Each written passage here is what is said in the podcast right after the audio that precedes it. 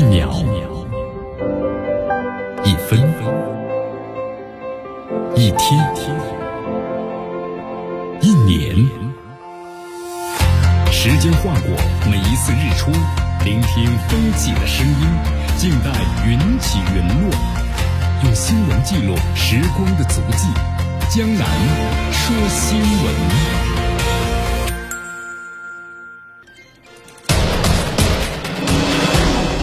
时政要闻，大事汇集，一样的新闻，不一样的观点。新闻早早报，新闻早早报，早听早知道。以下时间呢，欢迎大家继续锁定和关注江南呢为大家所带来的 FM 九六点七绵阳广播电视台综合广播。好，咱们首先关注一下啊，正在柬埔寨的出席第九届。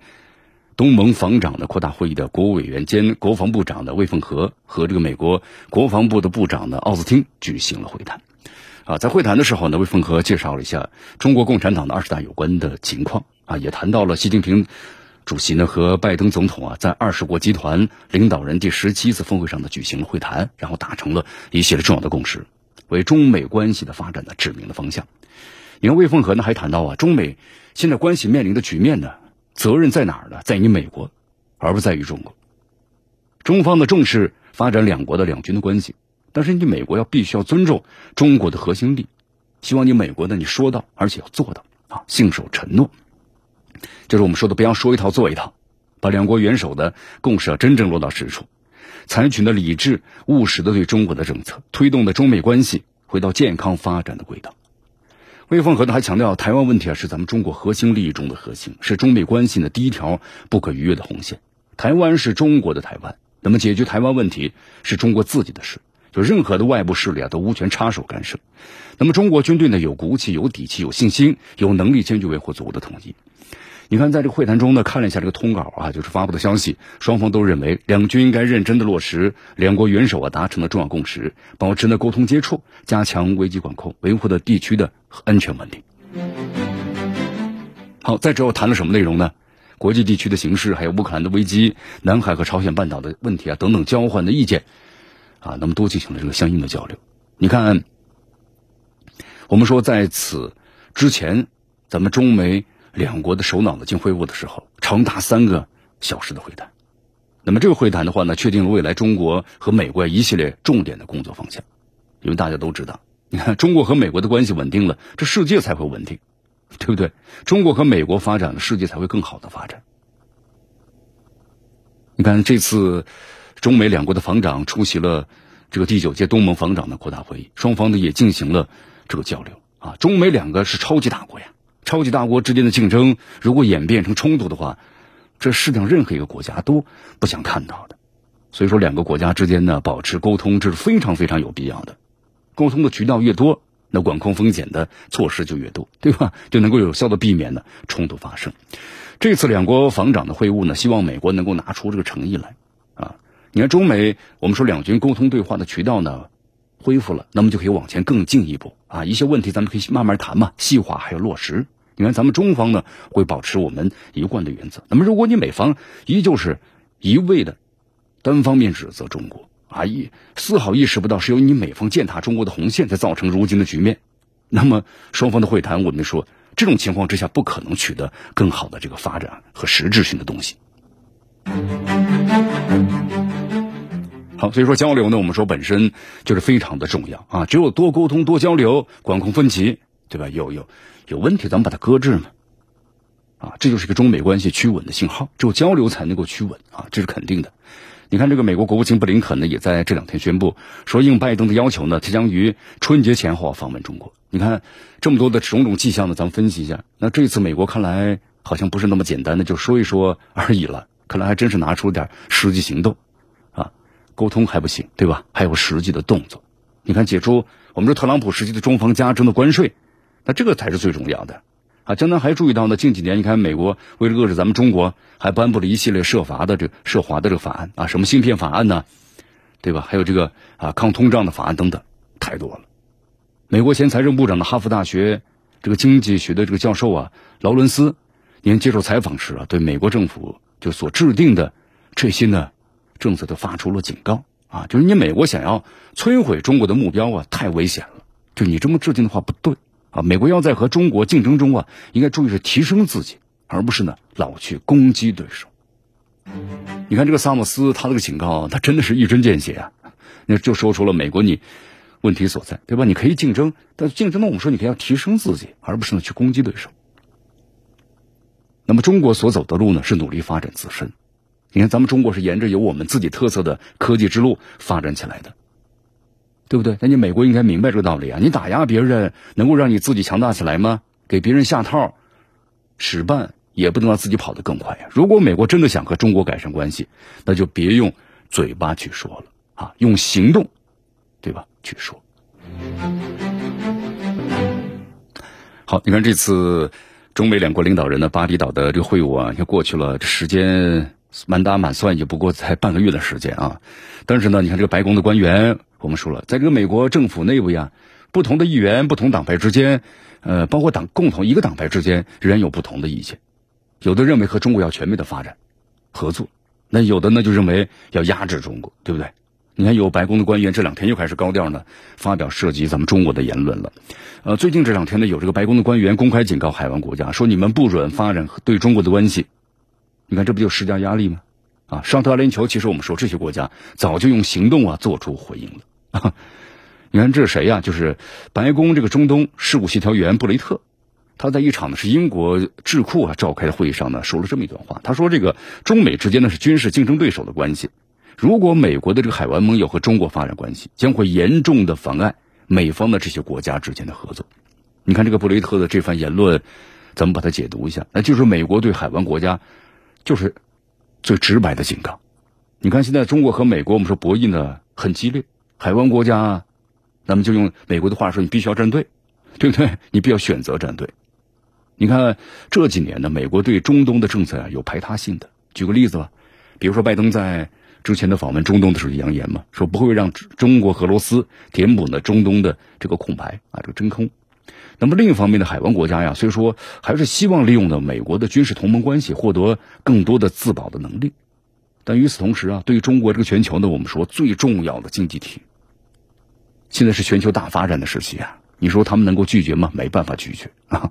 那么都是出于自身的利益最大化，在中美之间，海湾国家他更想保持呢。中立的立场啊，但是现实情况，他美国有霸权主义啊，他不允许你这个海湾国家你要背叛我，所以说最近这几年呢，美国其实一直都在逼着这些国家选择立场啊，这是一个大背景。就连这个海湾国家和中国之间的发展的正常的合作关系，你看美国现在呢都想方设法的在阻挠着。不过咱们结合这个实际情况去看啊，白宫这样的警告有作用吗？没作用。你看。拜登政府在去年曾经向阿联酋就施加压力，就要求这个阿联政府呀，你不要用这个华为的设备，啊，你不用华为的设备，我就把这 F 三十五战斗机卖给你。你看这个关于 F 三十五呀出售这事儿，早在特朗普时期呢，阿联酋就跟美国达成了协议啊，就是换句话说呀，拜登政府呢为了迫使阿联酋和中国保持距离，甚至呢不惜是出尔反尔啊，但是阿联酋这次也没有听他的话。啊，作为回应啊，该国直接把这笔呢价值二百三十亿美元的订单取消了，我不要你的飞机了，对吧？选择了法国的战斗机。你看，这这美国媒体呢马上开始分析啊，说阿联酋这么做的话，可能代表着该国已经定了新的基调，那就是拒绝在对待中国的政策上向美国低头。所以你美国你逼迫着海湾国家，你选别人站队的行为啊，阿联酋的总统的外交顾问加尔贾什呢就明确表示，这是一个坏消息。啊，在他看来的话呢，美方只有和中国呢进行更多的对话，才能够有效的避免呢新的冷战的发生。你看，除了阿联酋，在江南再介绍一下啊，在对待中国的政策上啊，沙特也是海湾国家，拒绝呢响应美国号召的代表。你看，拜登之前访问中东时就警告沙特，你要远离中国、俄罗斯啊，要和我们西方站在一起 啊。但是呢，之后你看沙特马上就宣布了，会加强的和中国在各个领域的合作啊。当然。这个呢不是最打脸的，还有个消息，沙特目前正在考虑啊使用人民币结算呢中沙之间的石油贸易，不再通过你美元了。你看过去，这个美国通过绑定石油啊，打造了这个现在的石油呢美元的霸权，就是利用全世界它是利用这个美元来进行结算的。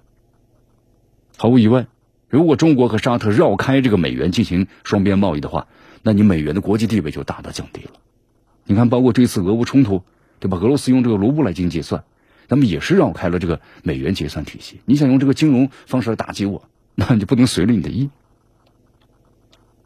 其实我们说，不只是沙特和中国发展关系呢，那么几乎是现在整个海湾国家的共识。啊，你看，今年九月份，咱们中国外长在出席联大这个期间呢，集体会见了海合会国家的外长，就双方都一致认为啊，啊，尽早的实现呢，那么中国海合会那么自由贸易协定上所达成的所有的这些内容，有助于更好的发展。其实从这个角度去看呢，你白宫施加这压力，恐怕是达不到预期的效果，反而呢还会放大的美国和海湾国家之间的分歧。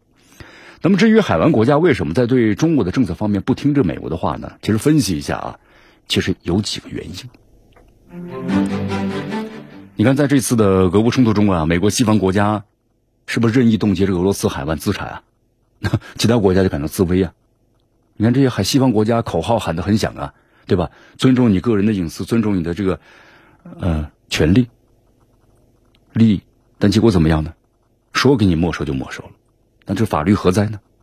只要美元霸权所在，几乎没有国家你能够规避美方经济制裁的影响啊！所以说，海湾国家呀，迫切想要实现呢这经济多元化的发展，那你只有这样才能够摆脱呢对美元的就石油的经济的依赖。你看，包括沙沙特也在经济方面转型啊，沙特是一个石油强国，但这个石油我们说了，也许是第一总有用完的一天，那么第二，这个世界上经济的这个能源呢？那么也在不断的转换着，所以说沙特呢也有一个很长远的一个目标的规划，那么只有中国市场能够帮助他，对不对？还有就是美国的中东政策呀，现在把这个中东地区搞得是乌烟瘴气，这是个大背景。那海湾国家也希望拥有一个和平发展的这么一个环境啊，那谁希望一听到都是战乱呢？那么如果中国能够在中东地区平衡美国的影响力，那这个地区的影局势我们说肯定会有所好转的。所以说，中东国家和中国发展关系，那说白了，就是想让中国在该地区啊发挥更大的地区影响力。你看，突然想起了这个美国前财长啊，就刚才我们谈到的萨默斯嘛，啊，最近说的那样，就是美国呀，不应该攻击中国，这样只会引发一些的灾难性的冲突。所以说，如果美国执意要用利用霸权逼着和其他的国家呀对抗中国，那一句话，适得其反。好，继续锁定和关注江南的为大家所带来的新闻早早报，时政要闻，大事汇集，一样的新闻，不一样的观点，新闻早早报。继续回到了江南为大家所带来的新闻早早报，继续锁定 FM 九六点七绵阳广播电视台综合广播，继续关注我们的节目。呃，现在俄乌冲突啊，俄罗斯从赫尔松撤军之后啊，俄乌冲突下一个阶段，比如说在哪个方向爆发，这是现在外界呢所关注的焦点。你看，昨天看了一则新闻，乌克兰国防部的副部长呢加夫里洛夫啊，他预测说乌军呢可能会在圣诞节之前呢重夺克里米亚，可能是卖了个关子，对吧？你作为国防部长还在预测，同时在这个二零三年初啊结束的战斗，能够结束吗？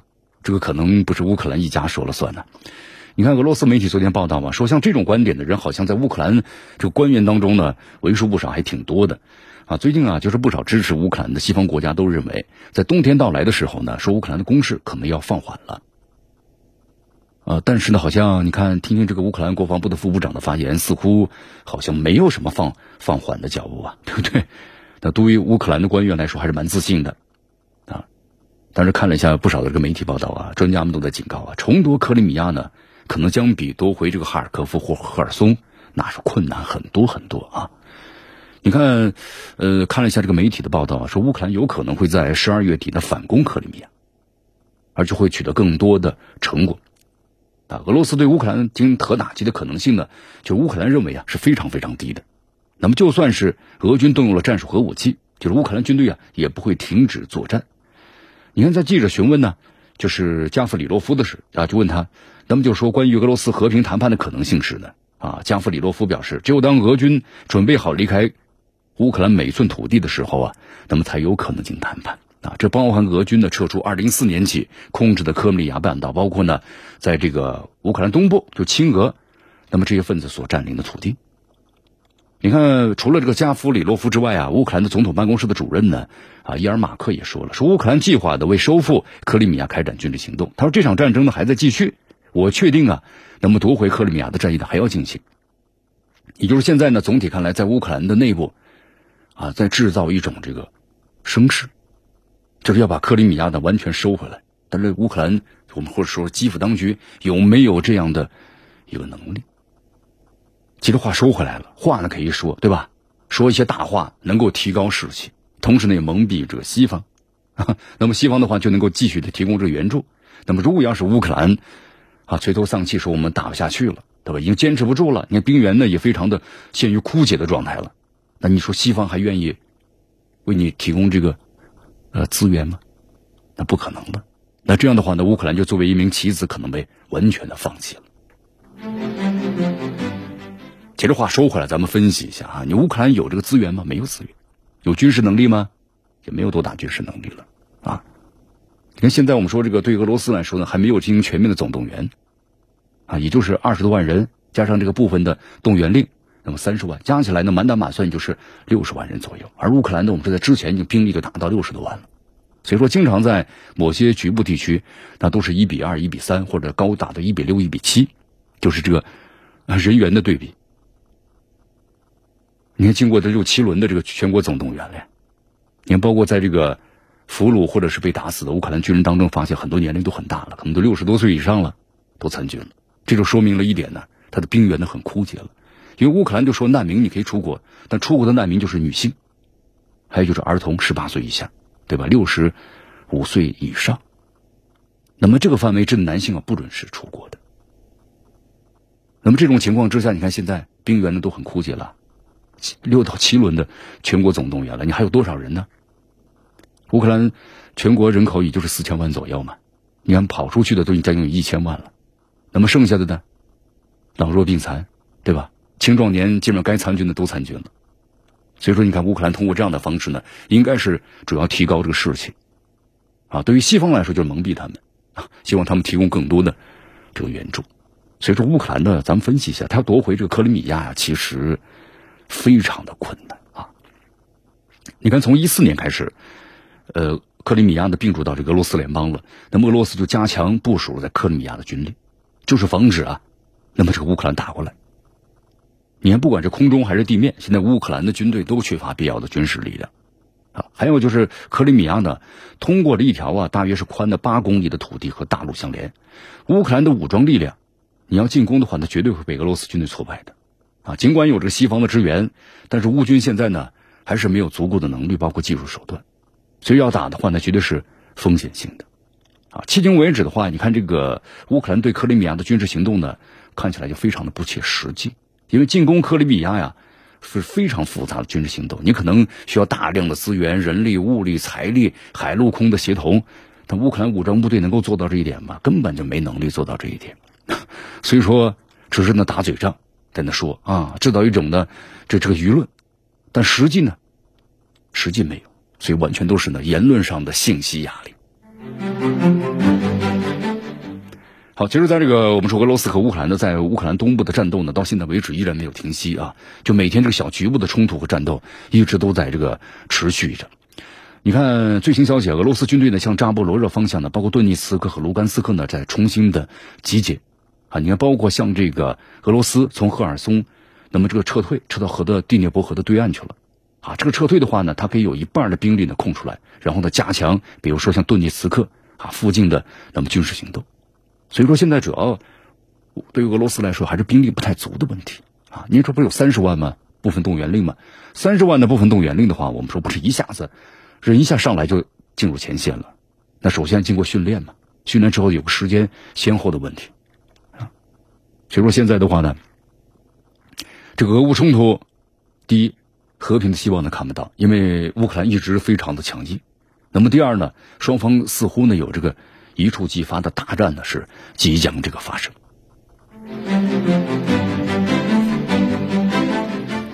好。继续关注江南呢为大家所带来的新闻早早报。昨天呢还看到俄罗斯一则消息啊，俄罗斯这个总统新闻秘书呢佩斯科夫告诉记者说，俄方啊并不打算呢推翻现任的乌克兰政府。那么普京总统呢他说早前已经提到了这一点，啊，他还表示呢俄方那么将会在乌克兰实现的其目标，但是没有具体说这个时间什么时候来实现。啊，其实俄方这么做呢有他们的这个自身利益的考量。你看我们在节目当中也做出分析嘛。你说俄罗斯如果要彻底把乌克兰一下子给打垮或者推翻，建立一个亲俄的政府，他能做到吗？完全可以做到，但似乎从一开始他就没有想这么去做，啊，只是给这个乌克兰施加强大的军事压力，然后呢和谈。嗯，其实我们在节目中也做出过分析啊。那么如果要是俄罗斯直接把这个乌克兰就泽连斯基政府打垮，那么建立一个亲俄的政府的话呢，那俄罗斯可能和整个的欧洲。和整个的西方那就彻底为敌了，啊，这是俄罗斯不愿意看到的。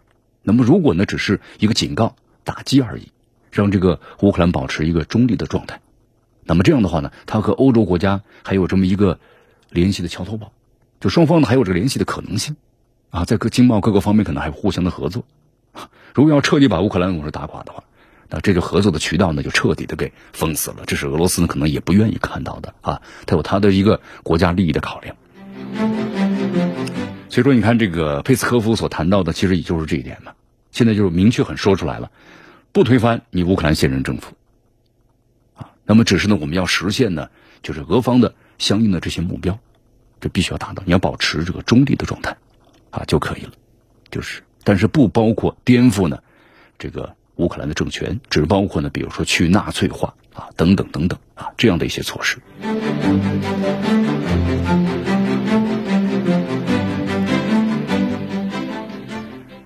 好，现在的话呢，你看在新闻媒体方面呢，简单看了一下舆论的一些报道，就西方要求乌克兰呢见好就收，啊，和俄罗斯进行谈判，啊，但是乌克兰方面的话呢，现在可能不太愿意这么做，因为首先从这个国土上来说呢，已经是丢失了很大的一部分了，特别是东部地区啊，乌克兰它整个的资源呢，比如说煤矿啊、石油啊等等这些资源呢，基本上都是在东部地区，那东部地区那是划归为那么这个俄罗斯所有的话，对于这个乌克兰来说，那整个的经济。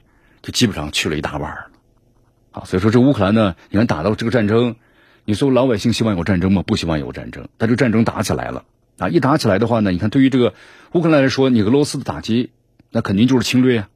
那么如果要是这样的谈判，那就是，呃，就是用他们的话自己说，丧权辱国嘛，你把这个地都给割出去了，那么这个泽连斯基政府，你说你怎么能够抚平民众心中的一股怨气呢？是肯定不行的。所以说，既然这条路你走下去了。那就是两眼一抹黑，你收不住了，那绝对是收不住了啊！你看乌克兰总统办公室的这个顾问呢，呃，米哈伊洛波多利洛克呢表示，他说这个西方正在劝说呀，就是乌克兰取得一系列胜利之后，那么见好就收，就同莫斯科呢会谈啊。他认为呢这个要求非常奇怪，他认为这相当于是让乌克兰呢在投降了。好，因为现在这个俄乌冲突啊，我们就发现表面上看呢是。俄罗斯这个防线的全面都在收缩了，啊，乌克兰在全面的反攻，那么这个时候，是不是乌克兰选择最好的时机呢？就是你在军事上取得胜利了，那么在这个谈判桌上才能取得一定的效果，是不是这样的一种感觉呢？所以说，现在好像在西方媒体啊，看西方社会还是美国高官，那么都有呢释放，就是和平的一种信号。但这个和平信号呢，虽然没有形成主流啊，但是感觉呢也促成了一定的那么这个趋势。就现在的问题是，至于西方国家的官员到底是怎么想的？如果俄乌冲突真的到了和谈的最佳时机吗？你看，这个俄乌冲突从二月二十四号开始，到现在已经打成了一场旷日持久的消耗战了。然后，俄罗斯呢是一国之力，对不对？对抗整个的北约。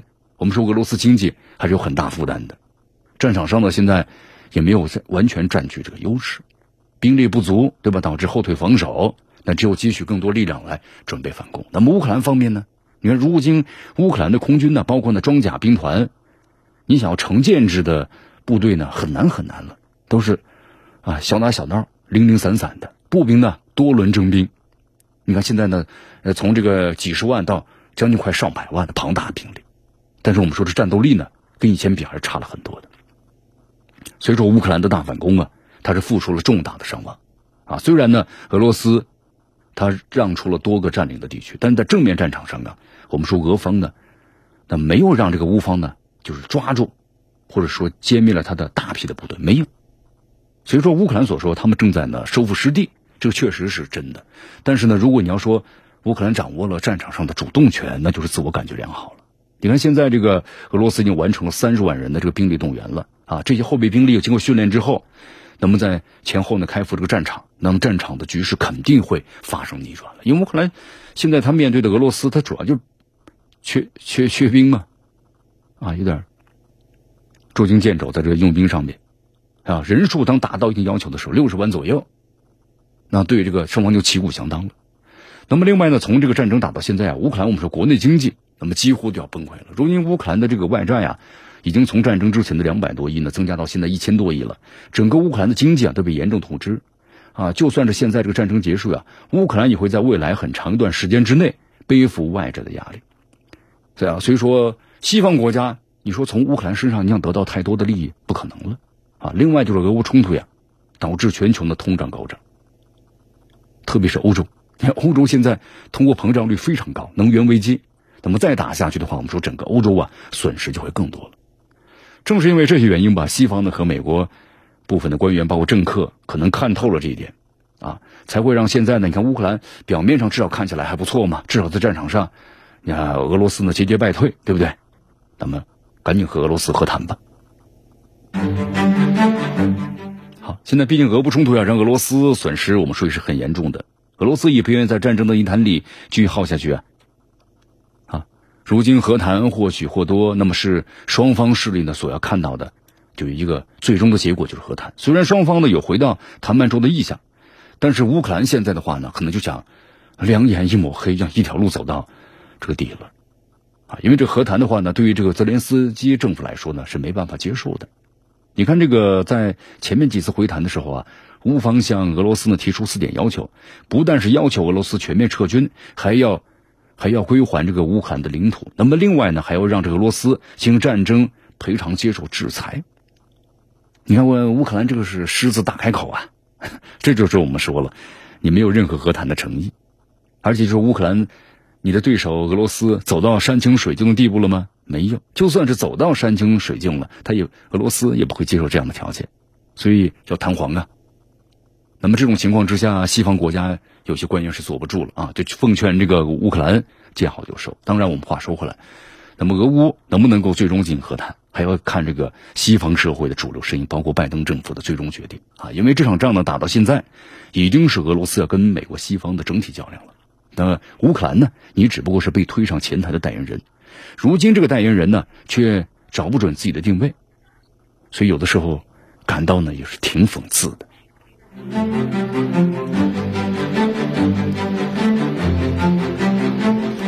好，继续回到呢江南为大家所带来的新闻早早报，新闻早早报，早听早知道。呃，江南再说一条消息啊，你看看了一下这个西方媒体，就是关于这个俄乌局势的一些看法。啊，其中有一篇文章呢，觉得还是分析的挺有道理的啊。这篇文章就说呀，因为现在西方，我们说整个的这个呃冬天就到来了嘛，对于西方国家，你看乌克兰也是。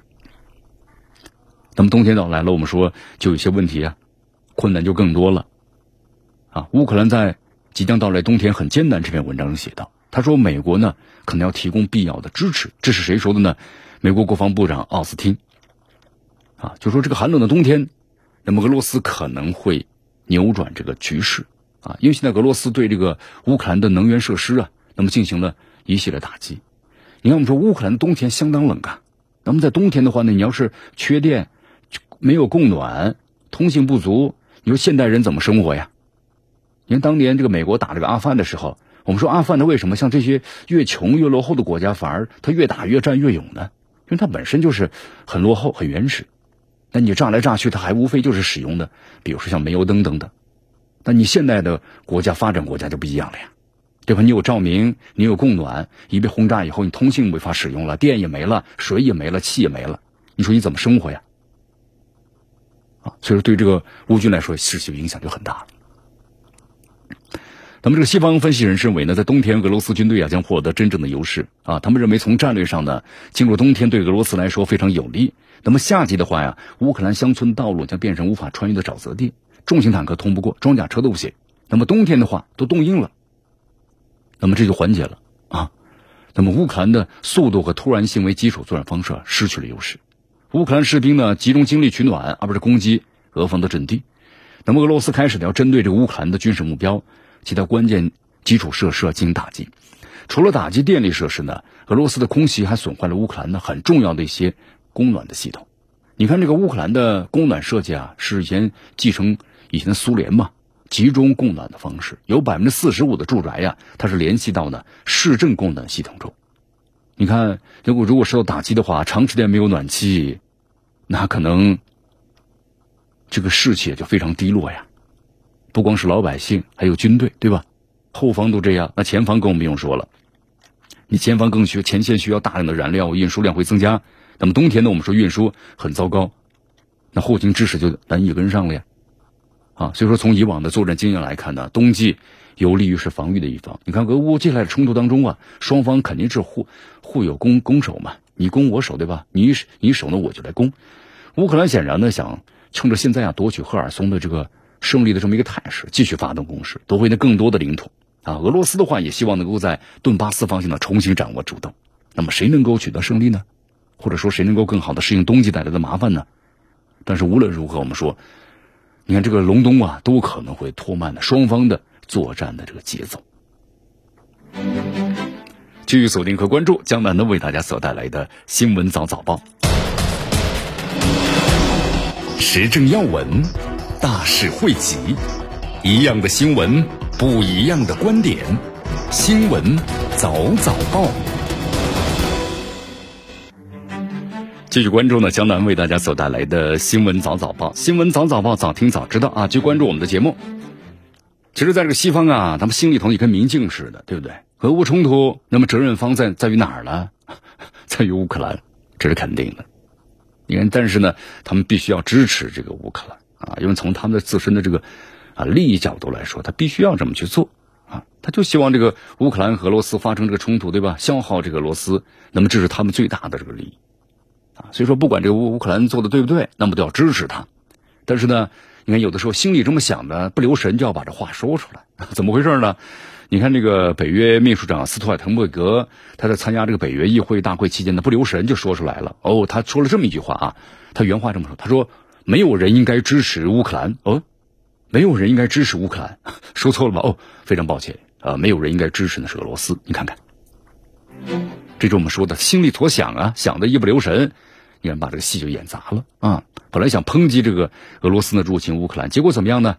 结果呢，嘴里想着想着，呃，一说就把心里头所想的说出来了。其实不应该去支持乌克兰的，那么这是大家呢都都知道的，是吧？啊，其实这样类似的话呀，呃，有人呢也说过啊，怎么有有人也说过呢？那就是美国这个前总统小布什，小布什呢也说过非法入侵伊拉克。其实他们心里头所想的都非常的这明白，你看，在这个，呃，今年五月份的时候，二零零三年嘛，就是在任期之内发动伊拉克战争的美国前总统小布什啊，他到这个啊大学呢，就是做这个演讲啊，演讲的话题呢同样是俄乌冲突。当时这个小布什就是演讲当中啊，就指责这个俄罗斯，说他的政坛呢缺乏这个制衡，一个人就决定对伊拉克发动一场的完全不正当的野蛮的入侵。结果他当时停顿了一下，哦，说错了，他是应该是对乌克兰发动了一场的不正当野蛮的入侵。当时呢，台下的哄笑啊，小布什耸了耸肩说：“不管怎么说吧，伊拉克呢也是这样啊。其实呢，我们说，相对于北约等西方国家的伪善呢，试图拱火这俄乌的冲突，而且借此呢达到政治目的。你看，咱们中国多次阐明在俄乌冲突上的立场，咱们中国外交部也说了嘛，我们中方在乌克兰的问题上啊。”我们是从是非曲直来出发，对吧？历史经纬，独立自主做着判断。我们始终站在和平的一边，站在呢公道的一边。啊，你美国违背承诺，推动这个北约东扩，那么欧洲陷入这种的冲突对抗，那我们中国呢是积极倡导共同合作、可持续的安全观呢。你看这美国在叫嚷道说你乌克兰要战斗到最后一个人啊，继续为冲突拱火呢浇油。我们中国怎么做呢？积极的劝和促谈。指出国际社会应当是支持俄乌双方的谈下去，而不是的打下去。你看，当这个美国大搞这个极限制裁施压，还有危机那个外溢效应呢日益扩延的时候，那么中国坚决反对啊，把世界经济政治化还有呢工具化、武器化，强调呢也不能够让国际经济合作几十年努力的成果毁于一旦了。那么谁站在正确的一边呢？还是那句老话：世人自有公论。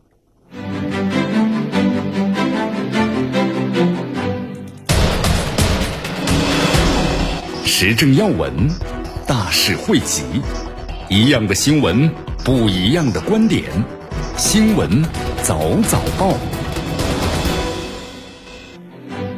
好，继续回到呢江南为大家所带来的新闻早早报。新闻早早报，早听早知道啊！继续关注我们的节目。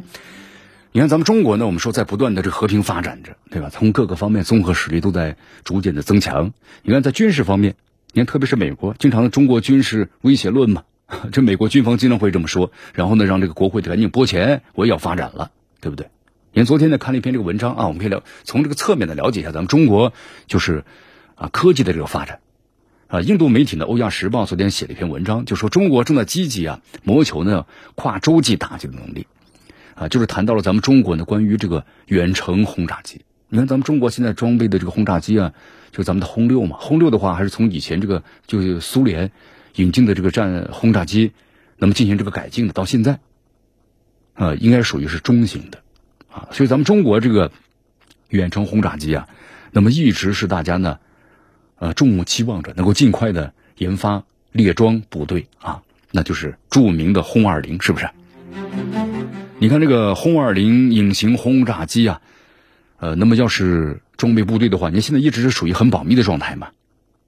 你看这个外媒分析说，咱们空军就可以打击澳大利亚的这个严德尔空军基地了啊，因为那里是美国战略轰炸机的这个新据点，部署了 B 五十二。你看歼二轰二十，轰二十的话，现在就说 是非常的出名啊，人尽皆知。你看，包括有很多这个网友们猜想图画出了很多啊啊，你其实应该叫歼轰二零是吧？同时呢，具备战斗还有空战的能力。你看这个印度的媒体啊。在网络上曝光了就是歼轰二零这个项目的模拟的这个图，但是目前呢，我们说到现在为止还没有得到官方的正式的确认。呃，今天看了一下这些猜想图吧，就是有这个斜角的尾翼双方发动机，就可能和这歼二零很相似啊，有点很相似啊。但是我们说这只是呃猜想。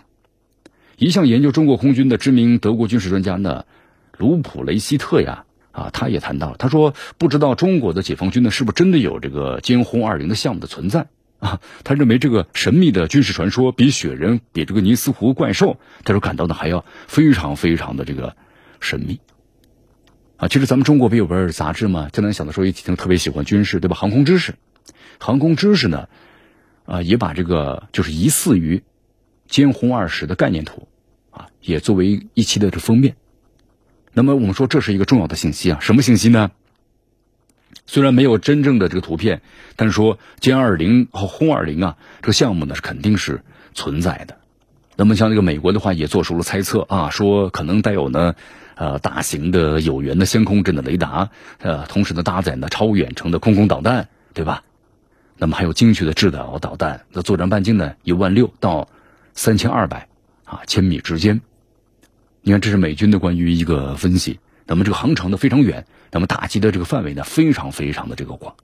你看这个美国媒体的报道说，歼轰二零的存在啊，解决了隐形战斗机呢携带量呢比较少，啊，也解决了打击这个能力强的常规战斗轰炸机无法隐身的问题。